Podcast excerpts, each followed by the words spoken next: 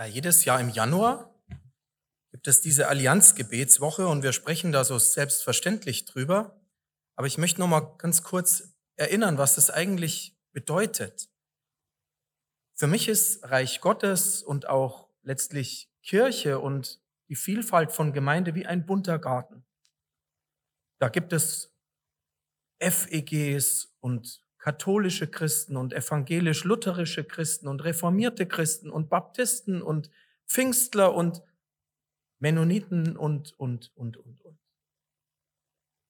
Und tatsächlich ist die Geschichte unserer Kirchen und Gemeinden nicht immer nur harmonisch gewesen, sondern leider auch sehr viel von Ausgrenzung geprägt. Ich habe Recht. Ich verstehe das richtig. Wir haben die Bibel. Ja, die anderen haben auch die Bibel. Und letztlich im 19. Jahrhundert, als auch verschiedene evangelisch-protestantische Gemeinderichtungen entstanden sind, ist gleichzeitig auch etwas passiert, nämlich man hat in der Vielfalt der evangelischen Christenheit die sogenannte weltweite evangelische Allianz gegründet in London 1848. Und man hat sich vorgenommen, das Gemeinsame zu stärken, weg von Ausgrenzung hin zum christlichen Miteinander. Und als Thüringer, als Gersche wisst ihr ja, wir haben hier dieses wunderbare Allianzhaus in Bad Blankenburg, was eben auch aus dieser Tradition entstanden ist.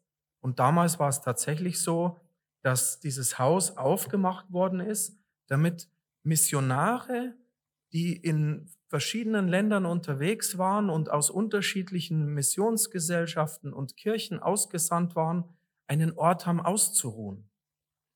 Und auf einmal sind dort in Bad Blankenburg Männer, damals waren es meistens Männer, aber Männer und Frauen zusammengekommen aus unterschiedlichen Richtungen und haben angefangen, sich auszutauschen und miteinander zu beten. Und daraus ist eine gute Tradition geworden. Und dass die Deutsche Evangelische Allianz am Anfang des Jahres uns diese Woche anbietet, dass wir in Deutschland, aber das ist auch in der Schweiz, in Österreich, Italien, so eine Woche haben, wo wir bewusst als evangelische Christen über Gemeindegrenzen hinaus zu einem bestimmten Thema uns jeden Tag zusammentreffen und beten. Das ist eine ganz schöne und wichtige Einrichtung. Und die Deutsche Evangelische Allianz, so als Dachverband könnte man sagen, das ist ja keine Kirche, sondern eben wie so ein Verband, die bringt da immer diese Hefte raus. Draußen liegen, glaube ich, auch noch ein paar. Und jedes Jahr gibt es eben ein bestimmtes Thema oder Wochenmotto. Und in diesem Jahr heißt es, Gott lädt ein. Vision für Mission. Vision for Mission. Gott lädt ein. Und ich finde das ein ganz fantastisches Thema. Und wir haben gesagt, weil es so schön ist, fangen wir heute hier schon damit an. Und dann seid ihr eingeladen im Lauf dieser Woche, sei es Dienstagabend hier bei uns oder an den anderen Abenden in andere Gemeinden zu gehen und zu diesem Thema immer ein paar Gedanken zu hören und miteinander zu beten. Und wichtig ist, dass wir uns ja auch als Christen in dieser Stadt untereinander wahrnehmen. Also es geht in diesem Jahr besonders um Mission. Vision für Mission. Was ist Mission eigentlich? Das Wort ist abgeleitet aus dem Lateinischen und bedeutet eigentlich sowas wie Sendung. Also wir werden gesandt, wir werden geschickt von Gott. Und zwar mit einem bestimmten Ziel. Mission muss ja ein Ziel haben, eine Richtung haben, nämlich, dass wir die gute Nachricht von Jesus Christus weitersagen, dass wir sie verbreiten. Und äh, Conny hat schon erinnert an diesen Vers aus dem Matthäusevangelium, in dem Jesus uns das ganz kurz zusammengefasst sagt, nämlich geht hin. Und zwar sagt's allen Völkern. Und äh, ich bin auch immer begeistert, wenn, wenn wir hier feststellen, dass wir auch ein bunter Haufen sind, dass manchmal auch Völker zu uns kommen dann ist das nicht so weit, dann muss ich nicht bis Afrika gehen. Apropos, ich muss es revidieren, sieben Nationen, als wenn ich hier vorne stehe. Ich lese euch mal ganz kurz diesen Vers, das ist wahrscheinlich einer der bekanntesten Verse aus dem Neuen Testament, der eben über dieser Woche steht. Und zwar sagt Jesus zu seinen Jüngern, Gott hat mir alle Macht gegeben im Himmel und auf der Erde. Geht nun hin zu allen Völkern und ladet die Menschen ein, meine Jünger und Jüngerinnen zu werden.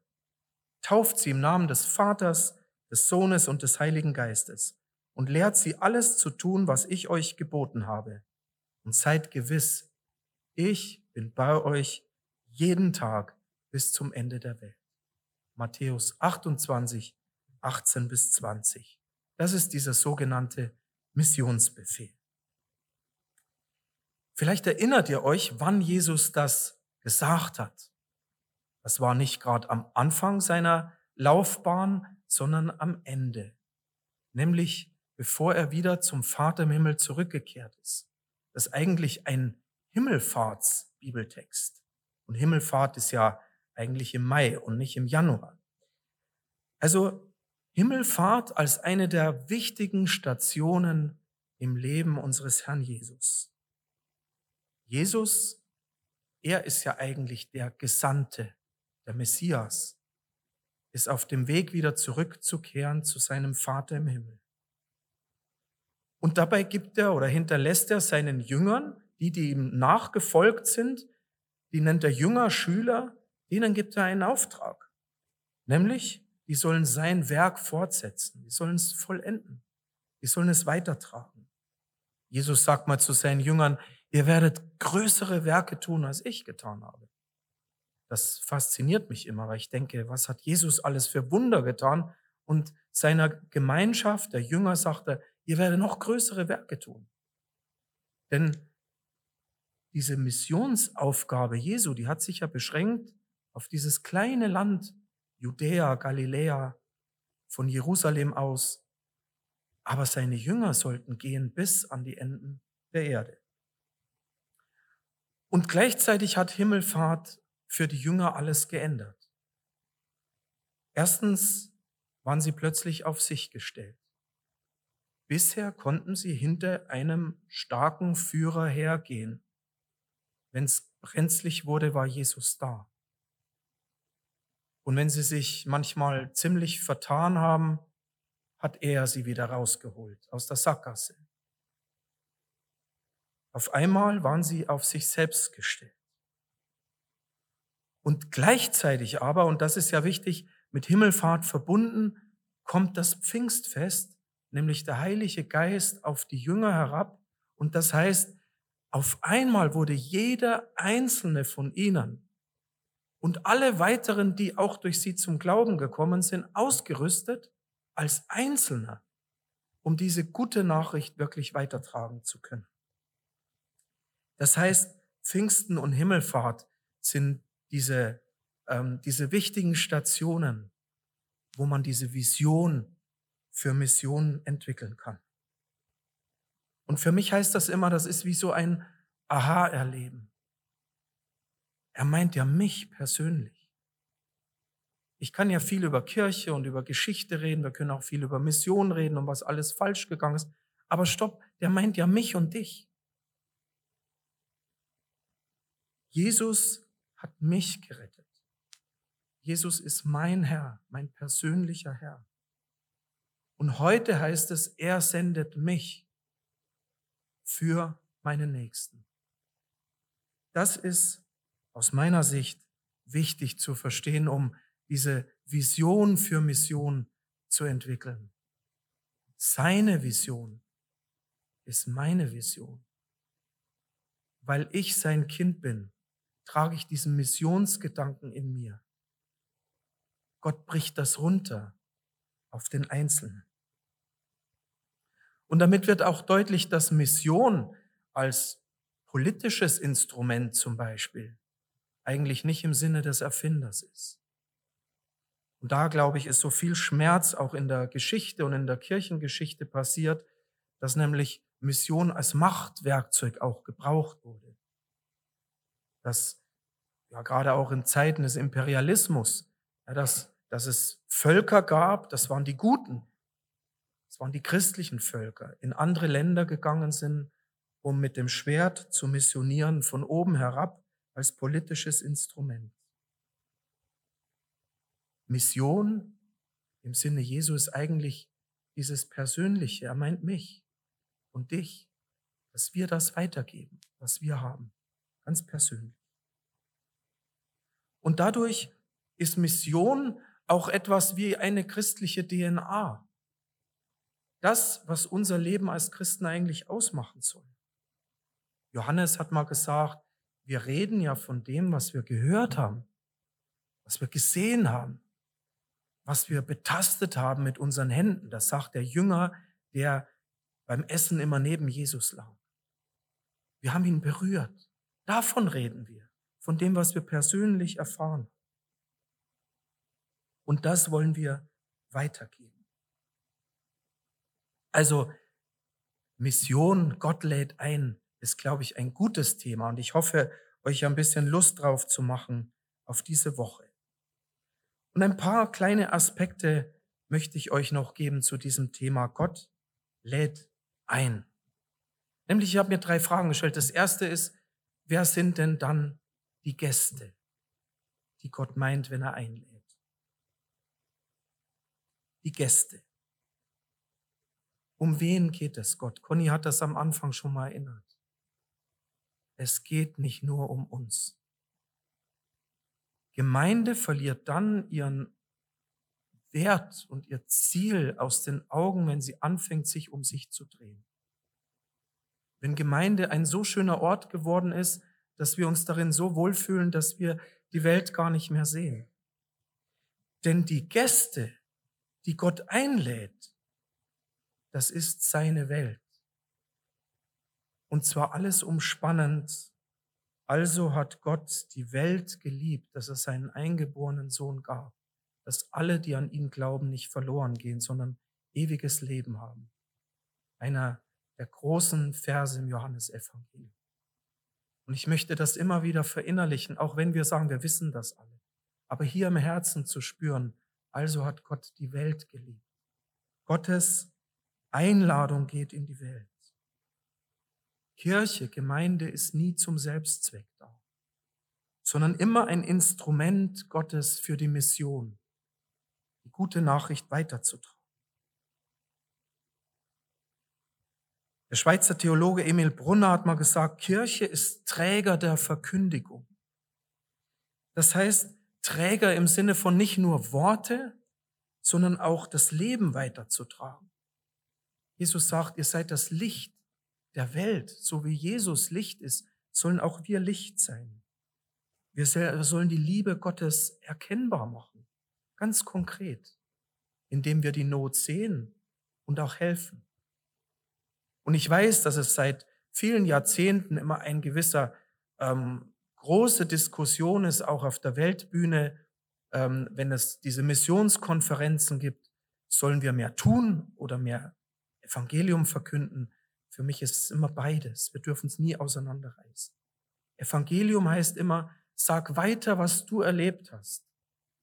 Aber schau auch die Not, die um dich herum ist, an. Und hilf konkret. Fass mit an.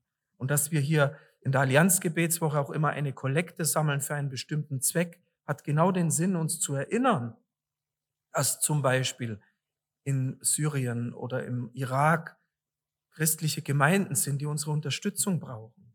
Dass wir hier einen Pfarrer haben vor den Toren Geras, der ähm, regelmäßig dorthin fährt und mit den Gemeindeleitern, mit den Bischöfen dort Kontakt hat, Christian Kurzke, weil er ein Herz hat für die Mission und weil er weiß, dass zum Beispiel dort im Nahen Osten auch Schulbusse organisiert werden müssen, damit Kinder aus Kriegsgebieten überhaupt in die Schule gehen können. Das ist praktische Mission. Also es gehört immer beides zusammen. Also nochmal, die Gäste, das ist die Welt. Das sind alle Menschen, da ist niemand ausgenommen. Gott hat die Welt geliebt. Eins meiner Lieblingsbücher zum Thema Mission äh, ist von Johannes Reimer, hat den wundervollen Titel Die Welt umarmen. Und das ist für mich so ein Bild. Gott umarmt die Welt mit seiner Liebe. Und ich wünsche uns einfach, ich wünsche dir und mir, dass wir das in, in dieser Woche vielleicht ganz neu verinnerlichen. Auch wenn du sagst, ich bin aber nicht der Typ, der immer mit allen über den Glauben redet. Aber erst mal wieder zu begreifen, Gottes Liebe ist eine Umarmung dieser seiner Welt. Denn wir Christen, wir können uns auch ganz schnell zurückziehen und immer nur das Böse und das Schlechte sehen und sagen, schön, dass wir hier so als Gemeinschaft sind, wir sind die Guten und draußen das sind die gottlosen Menschen. Nein, Gottes Herz ist für die Welt, es schlägt für die Welt. Gott möchte die Welt umarmen. Also höre das für dich. Und vielleicht fällt es uns dann auch leichter, hinzugehen zu den Gästen. Jesus sagt mal in einem Gleichnis, geht hin an die Hecken und Zäune. Also bleibt nicht bei euch stehen, sagt das weiter, allen Menschen, die ihr trefft. Die Gäste. Wenn Gott einlädt, ist eigentlich logisch, wer er der Gastgeber ist. Aber erlaubt mir, dass ich auch dazu kurz etwas sage. Wer ist dieser Gastgeber, der die Welt umarmt? Richtig. Der dreieinige Gott. Jesus sagt, macht zu Jüngern und lehrt sie halten und tauft sie auf den Namen des Vaters und des Sohnes und des Heiligen Geistes. Und es ist mir wichtig, euch zu sagen, warum wir das nie vergessen dürfen, dass Gott dieser dreieinige Gott ist. Nicht irgendein Gott, nicht irgendeine Vorstellung von Gott. Es ist wichtig, damit wir Mission verstehen und damit wir sie auch leben können. Zum einen, ich habe das eigentlich auch schon damit gesagt, Mission ist Mission Gottes. Missio Dei ist die Mission Gottes des Vaters. Aber warum ist dieses Vaterbild so wichtig? Weil eben dieser Vater, der uns so verborgen ist, der uns oft so fern scheint, weil er seinen Sohn in die Welt gesandt hat. Wenn wir in Gottes Vaterherz schauen und verstehen, dass er das Beste, was er hatte, in diese Welt gegeben hat, obwohl er wusste, dass sein Sohn sein Leben für uns geben wird, dann begreifen wir diese Liebe dieses Vaters, der auf diese Welt schaut, nicht nur aus der Ferne, sondern der seinen Sohn in das Fleisch gibt, Mensch werden lässt, bis hin zum Kreuz. Und deswegen, wenn du an diesen Gastgeber denkst, dann denk an diesen Vater. Er ist auch dein Vater. Und wenn es nur mal darum geht, die Welt zu umarmen, ähm, gestattet mir das, es ist mir an Silvester in Beethovens Neunter wieder so ganz tief in die Seele gefallen. Dieses Gedicht von Schiller, auch wenn es eher im humanistischen Geist geschrieben ist, aber eigentlich so tief ergreifend zu wissen, seit umschlungen Millionen.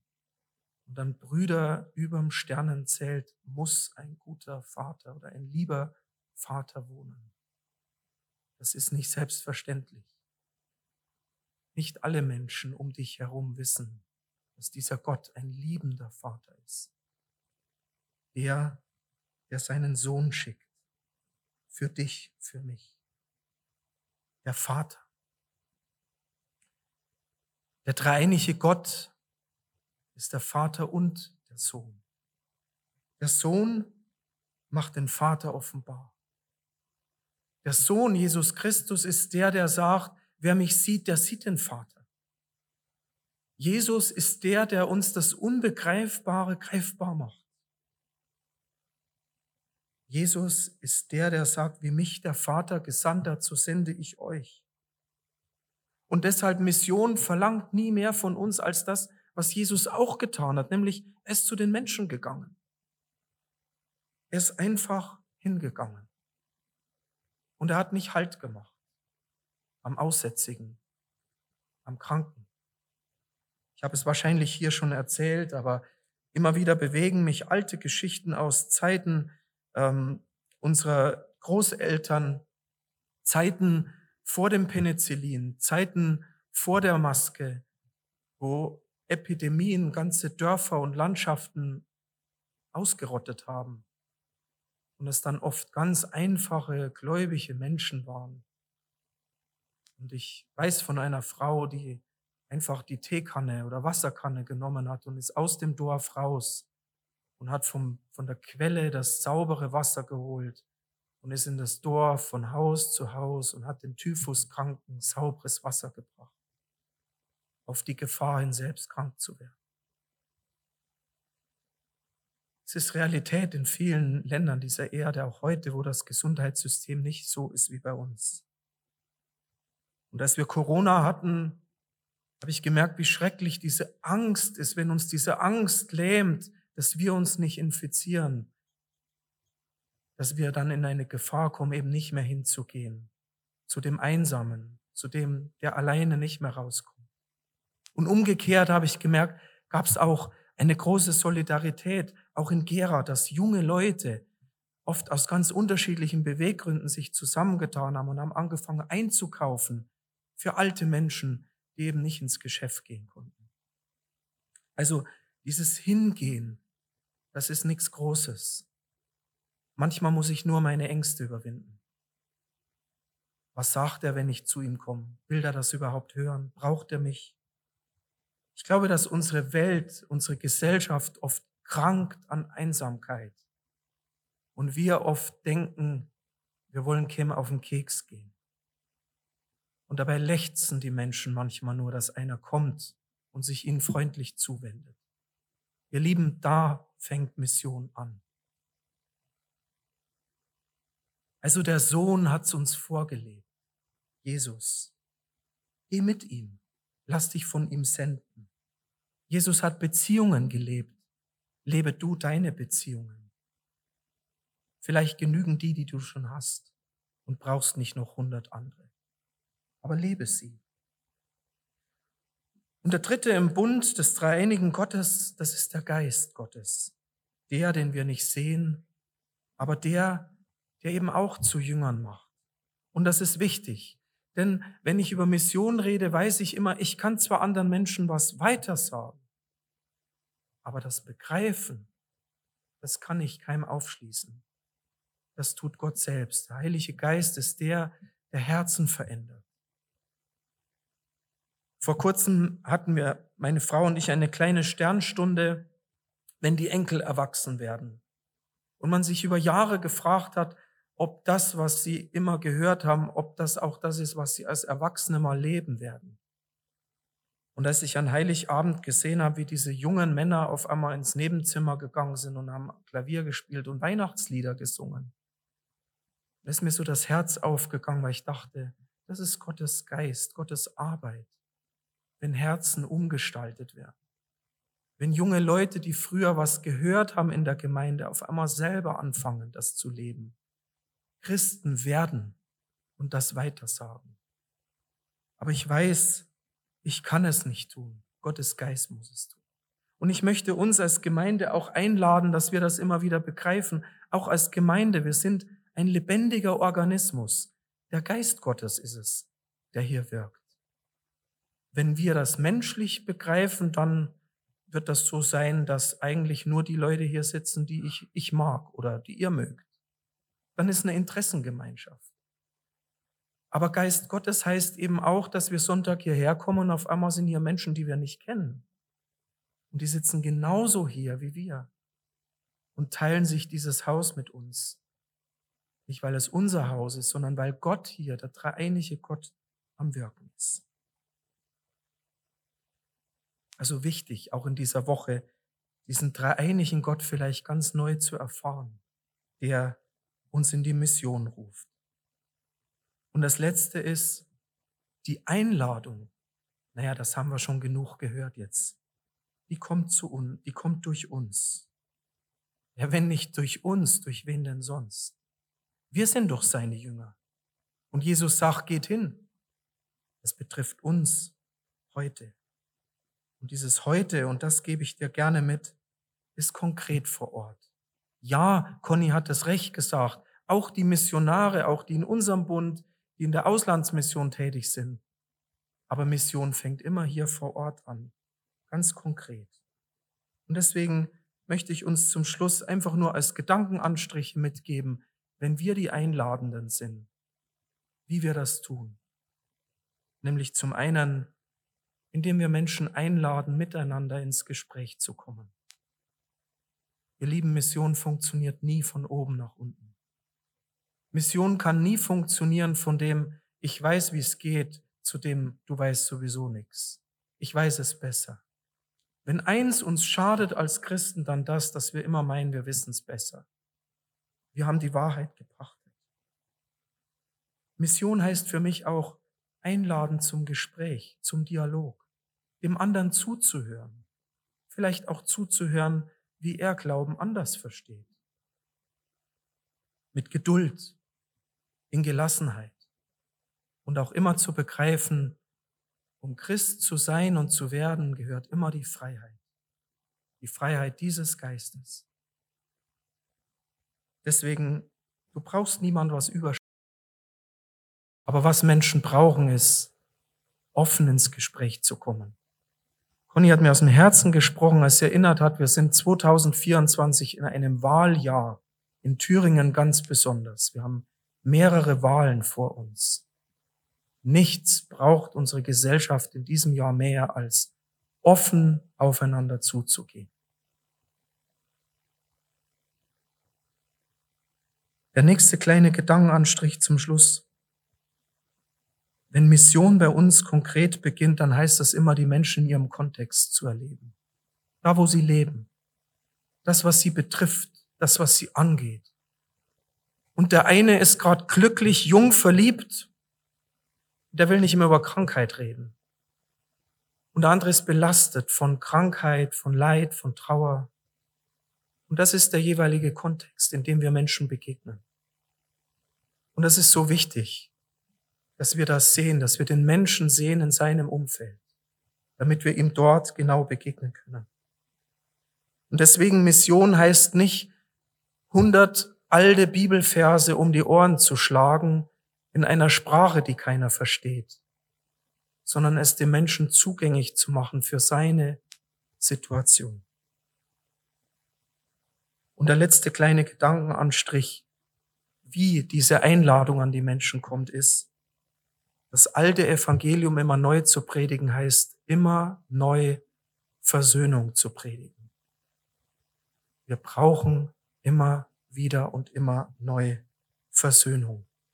Ich war vorletztes Jahr bei dem Willow Creek Kongress in Leipzig und in diesem äh, Kongress hat wie jedes Jahr der Michael Herbst gesprochen aus Greifswald und einer seiner für mich wichtigsten Sätze war, zu sagen, das Momentum, in dem wir uns gerade als Christenheit auch hier in Deutschland befinden, ist vor allem Versöhnung.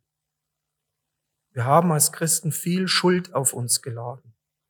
Und da reicht's nicht, wenn wir als FEG sagen, ja, es waren die Katholiken mit ihren Missbrauchsskandalen. Nein, wir sitzen alle im gleichen Boot. Wir haben viel Schuld auf uns geladen. Durch Unversöhnlichkeit. Im Einzelnen wie im Großen. Und deshalb ist es so wichtig, dass wir Versöhnung predigen. Das heißt, Mission, wo Mission anfängt, fängt auch immer ganz praktisch Versöhnung an.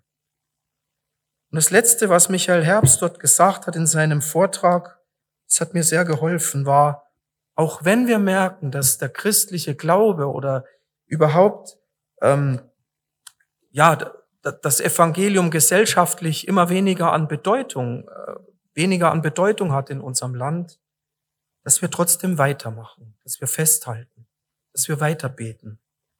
Und seine letzten Worte in diesem Vortrag waren, und da habe ich mich heute in diesem Gottesdienst wiedergefunden. Nach draußen gehen, weitermachen, losgehen. Und in diesem Sinn lade ich euch ein, mit mir, mit uns zusammen loszugehen in diese Allianzgebetswoche.